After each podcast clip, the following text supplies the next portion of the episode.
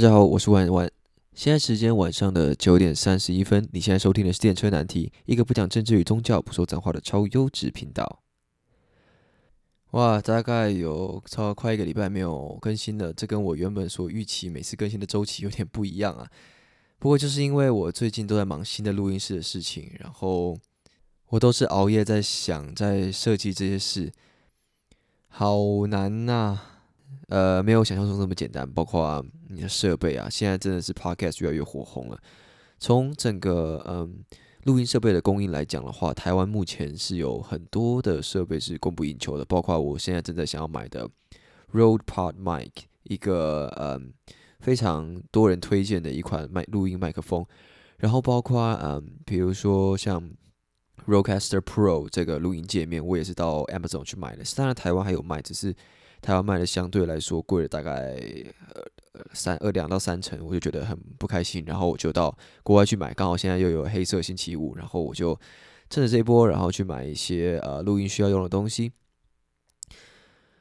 呃，然后录音室我遇到了一个比较大难题，就是说呢，因为它我它是在地下室，我住的那个地方在地下室，它空间很棒，然后。整个灯光啊，整个干净程度，还有它的装潢，我都觉得非常的 OK，我非常的满意。唯独一个缺点啊，就是它的隔音。哎，录音室最重要的就是隔音嘛，但它的隔音并不是说非常好。怎么说呢？通常照理来讲，你在地下室应该要隔音达到百分之百，因为你旁边没有其他人了，你没有邻居了，你只有楼上。它的楼上也是由那个比较厚的。水泥所挡起来的。那时候我们在租的时候，我们还我还特地跑到楼上去跳跳跳，然后看说楼下会不会听到，但是也没有声音。那为什么会隔音的问题呢？其实就是因为在地下室的地方啊，我们为了要达到空气的循环，然后达到一个呃空气流通的效果，我们会在地下室。我不知道这是一个通俗的做法，但它的呃，我租的这间，它的做法是在。呃，地下室挖两个孔，一个进风孔，一个出风口。出风口就有一个电扇吧，一直往外抽风，然后进风口就是一个洞，通到外面。而那个进风口也就是噪音来源的破口。因为我后来才发现这件事情，是因为楼上我们楼上是一间卖玩具的、卖公仔的。然后那一天刚好有人，我去的时候，我去整理东西的时候，去丈量的时候，发现哇靠！外面的声音根本就是就在我旁边一样啊！我真是傻眼。所以这是我现在目前到遇到最大的难题，我不知道该怎么解决。我不晓得大家有没有一些比较建议的方法。有些人说我把它封起来，然后用冷气通风。可是其实冷气它是做室内循环，它不会与外面的空气做流通，所以啊很棘手啊。但是我不想这么样放弃，因为毕竟这个东这个嗯这个店面这个空间在其他方面来讲都是我非常满意的。然后。如果我连一个隔音这个问题都没有办法处理的话，那我还能有很成就什么事呢？是不是啊？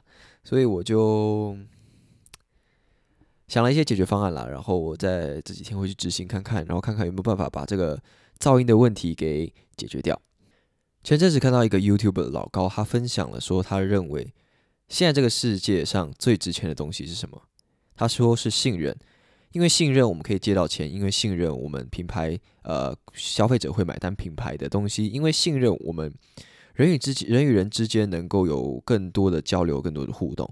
我觉得他讲的非常有道理哦。信任这个东西，确实在现在这个世界是非常的嗯重要的，尤其是因为现在网络更加发达，然后很多事情我们不需要面对面，信任的建立就尤其来说更为的重要。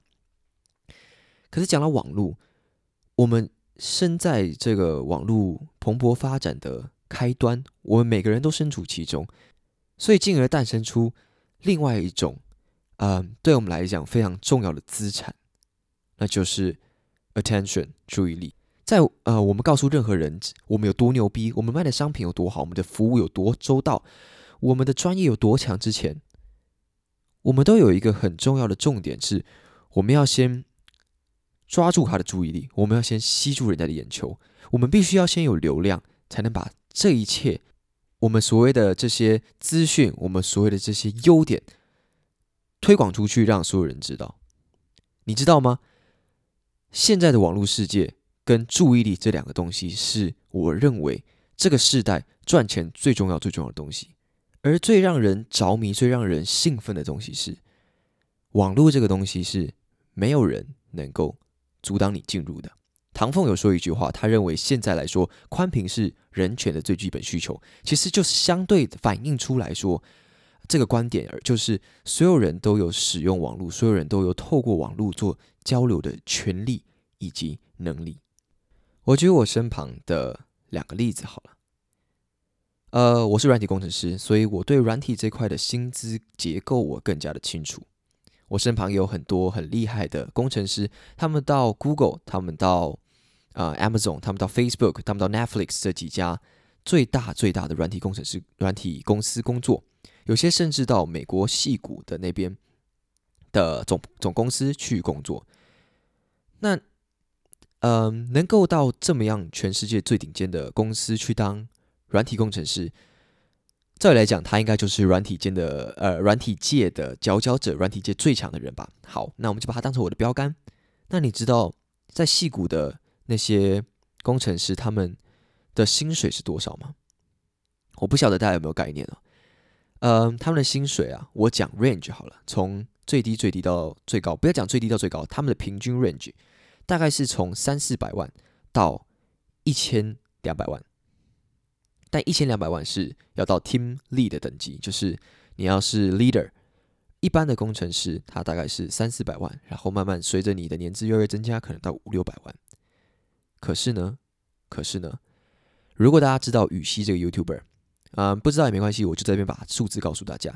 羽西这个 YouTuber，他在二零一八还是二零一九年的时候，他公布了他自己的薪资，他公布了他平均一个月所赚到的薪水，大家知道是多少吗？他说平均是八十万，还有很多时候会高于这个数字。八十万是什么样一个数字？我帮大家乘一下，八十乘以十二，九百六十万，九百六十万。也就是说，他不需要去到美国，他在台湾，透过拍影片这件事情，透过嗯 YouTube 的流量，他能够一年有九百六十万的收入。有些人会跟我说，幸存者偏差，不是每个人都赚那么多钱。我想问你，嗯，能够去美国戏谷工作的工程工程师，难道不是幸存者偏差吗？有多少工程师现在蹲在台湾，每天加班的？所以不要跟我讲幸存者偏差，我不相信这件事情，我不信这一套。我想说的是，现在来说最值钱的已经不是这些专业了。当然，这些专业还是相对来讲还是能够拿到一个很不错的报酬。如果对你来说你很喜欢这个这件事情，钱就真的变成不是重点了。可是我要说的是，有大部分的人他们去工作是为了养家糊口，他们也许有自己更想做的事情。他们想要做的事情，最想做的事情，也许不是打扣，也许不是啊写程式，也许不是。嗯，做餐饮业也许不是做法律，可是可是，嗯，如果你是这样的人，那我要告诉你的是，也许我们都选错一条道路了。就是现在这个时代啊，流量才是最值钱的，其他东西都没有办法跟他比较。再举一个例子吧，我在大学还没毕业的时候，我去台湾的一家电商叫做松果购物实习。当时我的主管是喵喵，一个 YouTuber，他的他的女朋友是全职做 YouTuber，而他的工作是软体工程师，但他有时候也会到他的女朋友的啊 YouTube 影片里面去客串，然后也算是蛮有名的，在台湾也有八十万多的订阅。好了，其实我是因为喵喵才认识古娃娃的，所以我不太确定这个数字到底是不是正确，因为我原本是没有在看他的影片。不过拉回到正题，那时候我跟我的主管聊天的时候，他就跟我说，有时候会。心里有点不甘，就是，呃，我们工程师辛苦工作一整天，甚至有时候要加班，工作一个月的薪水甚至抵不上啊，YouTuber 拍一支影片所赚到的钱。我不是在这边不是要讲说哪一个工作比较辛苦，因为我非常清楚，做任何事情，就算你做一家早餐店，我之前也讲过了，就算你做的只是一家早餐店，你要的辛苦程度也是非常非常高的。任何事情你要做到好，做到成功，做到完美。你都一定要付出很大的努力，可是有时候我们就会觉得说，为什么我们同样都这么努力，得到的报酬却不同？如果你不 care 这个报酬，如果你对你来讲，你做的是你自己喜欢的事情，那就没那么重要。那这些东西，其他东西，钱这个东西就是其次了。可是如果对你来讲，你做的东西是啊，想要去筹到一笔钱的话，那你好像要开始思考这件事情，就是什么东西最值钱？那我就很直白的告诉你，流量最值钱，注意力最值钱的 attention 才是这个时代最值钱、最值钱的东西。最后，我再举一个我自己的例子，刚好我也是一个工程师，而我女朋友她在经营自己的 IG，她在大学毕业前就开了一个营养的粉丝专业，叫做 Fabi Nutrition，F E I B I 底线，N U T R I T I O N，Fabi Nutrition，主要是分享一些营养相关的知识。我不晓得大家有没有。在追踪这个 IG 专业，嗯，他的这个粉丝专业比他的正职薪水高非常多。当然，他的呃，他有自己的正职，然后嗯，做 IG 只是他的算副业吧。当然，他现在最近也有想把自己的副业做大的一个意图，然后他希望能够透过副业呃做的更成功。听到这边，我要给所有想要透过努力工作，然后赚钱、升职的人一个我自己的想法。我并不能说是建议，因为我自己都没有成功。然后我只是说我现在的看法。也许在未来五年、十年回头看，我这个时候的看法是对的。那如果我能够在这个时刻能够感染我身边的一些人，能够让他们有跟我一样的看法，也许我自己是有远见的人的话。那我做这集就有它的目的了。我透过了观察我身边的人例子，我透过我自己自身的经验，我知道说，想要靠努力工作赚钱变成有钱人是不可能的，绝对是不可能的。而现在该怎么样把握住身旁的机会呢？那就是网络了。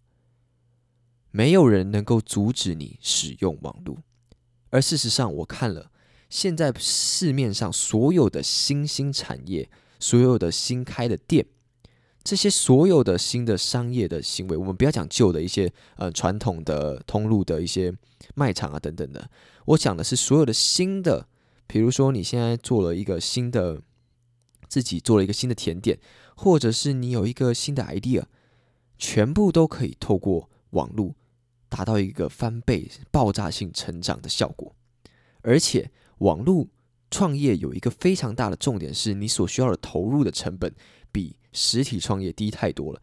你想想看，在你呃我们旧有的观念，假设我们今天想要开一家做蛋糕的店，我们想要做的事情，我们必须要做的事情是我们需要租一个店面，我们需要买一些冰箱，我们需要买很多很多跟你在做蛋糕没有直接关系的东西。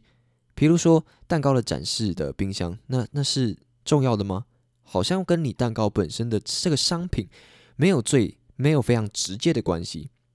那举例来讲，假设需要一个嗯服务生，呃不是服务生，假设需要一个柜台来帮你做卖蛋糕这个动作，这个柜台的人跟你蛋糕本身的好吃与否有很大的关系吗？并没有。而网络这个世界，你所要做的就是吸引注意力。卖他们蛋糕，两件事：先吸引注意力，然后推荐他你所贩售的商品，或者是你所贩售的服务。在网络世界，这一切变得很简单，就两个步骤而已：获得关注，卖出商品；获得关注，卖出商品。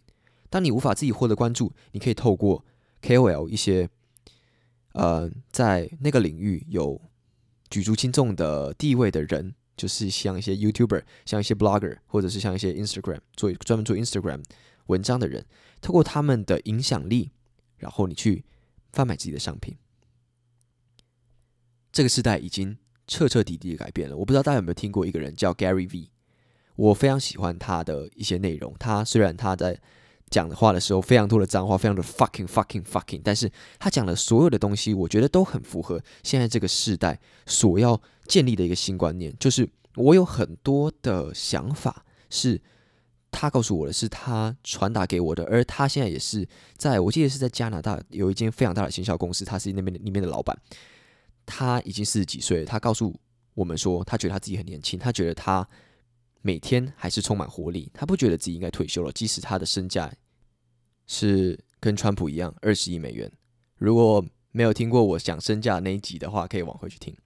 他在自己的频道里面一直鼓吹说网络、网络、网络，然后呃，Facebook、Instagram、YouTube、TikTok 这些所有的平台都是我们的很大的一个契机，就看你愿不愿意而已。而我要再讲一件事情来论证我的，呃，来验证我的论点，就是说，注意力是现在最重要、最值钱的东西，那就是，呃，科技巨头 Google 是靠什么样的方式赚钱的呢？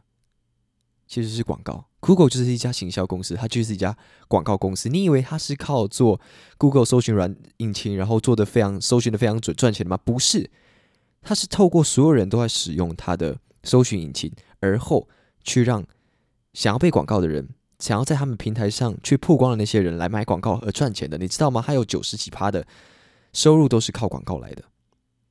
那再讲一个 YouTube，YouTube 是 Google 旗下的一个最大的影音串流平台。他怎么赚钱的？难道他是靠有一大堆影片，然后很多人上来看赚钱吗？不是，他也是一样靠，呃，广告商看到了这么多人会花一天会花这么长的时间在 YouTube 这个平台上面，所以他们来买广告，广告费用才是他们赚钱的真正最重要的事情。再讲一个好了，Facebook，Facebook 怎么赚钱？你我们有从 Facebook 上面上呃，我们有被 Facebook 赚到任何一毛钱吗？你有曾经费付费为 Facebook 的功能？去买单吗？什么呃，按按一个赞要花十块钱这样子的功能吗？没有啊。那你为什么 Facebook 赚钱？其实就是因为有够多的人使用它，是有够多的人使用这个平台，所以这个平台能够透过广告的方式，能够透过流量的方式把呃广告商吸引进来，然后赚钱。所以世界上最这么最前几家这么巨头的软体公司都是靠流量在赚钱。那你觉得呢？它绝对是我们啊，接下来这个时代努力奋斗的很大一个目标。我不敢说它是全部，但绝对是一个非常需要努力的方向与目标。老师说了，我现在二十几岁，我刚踏入社会，我刚开始工作，嗯，我自己都对这样的事实感到有些困惑。我常常想说，我到底是应该把时间花在精进我自己的专业呢，还是需要分配一些时间出来，为自己的嗯流量，为自己的嗯这个品牌，自己个人这个品牌去做打拼？这就是一个很大的 trade off。人家都说 work life balance，就是呃上班跟下班之后的生活要能够平衡，而我是 work work balance，就是我总是在。想办法说，我白天上班的能力跟我下班之后，我回来做这些呃这些行销这些我自己的副业的时候，我该怎么样去平衡这件事情？我觉得讲真的，我现在的我没有办法给大家一个很好的回答，我自己也不知道说怎样是一个比较好的平衡方式。不过我一直都在努力，我还是希望我能够在软体的这个方面。能够比人家懂得更多，然后了解的更深，但同时我又希望给自己一点想象空间，给自己一点变得更被人家看见的机会。这也就是为什么我很常鼓吹身旁的人不要去台积电，因为他把你那最后一点的机会给抹杀掉了。那其实讲这些啊，一方面是想要告诉大家我自己的。看法，我自己的想法。另一个方面是，我自己也在说服我自己，从过去比较陈旧的观念扭转过来。我有时候都很在思考，说我究竟应不应该在下班之后更努力的工作，就是把分内把呃本业本把正职的事情做得好。因为我我知道，我说我如果肯花那些时间的话，我在这方面一定会变得更强，然后有能力会变得更好。可是我实在没有办法说服我花我自己百分之百的时间来做这件事。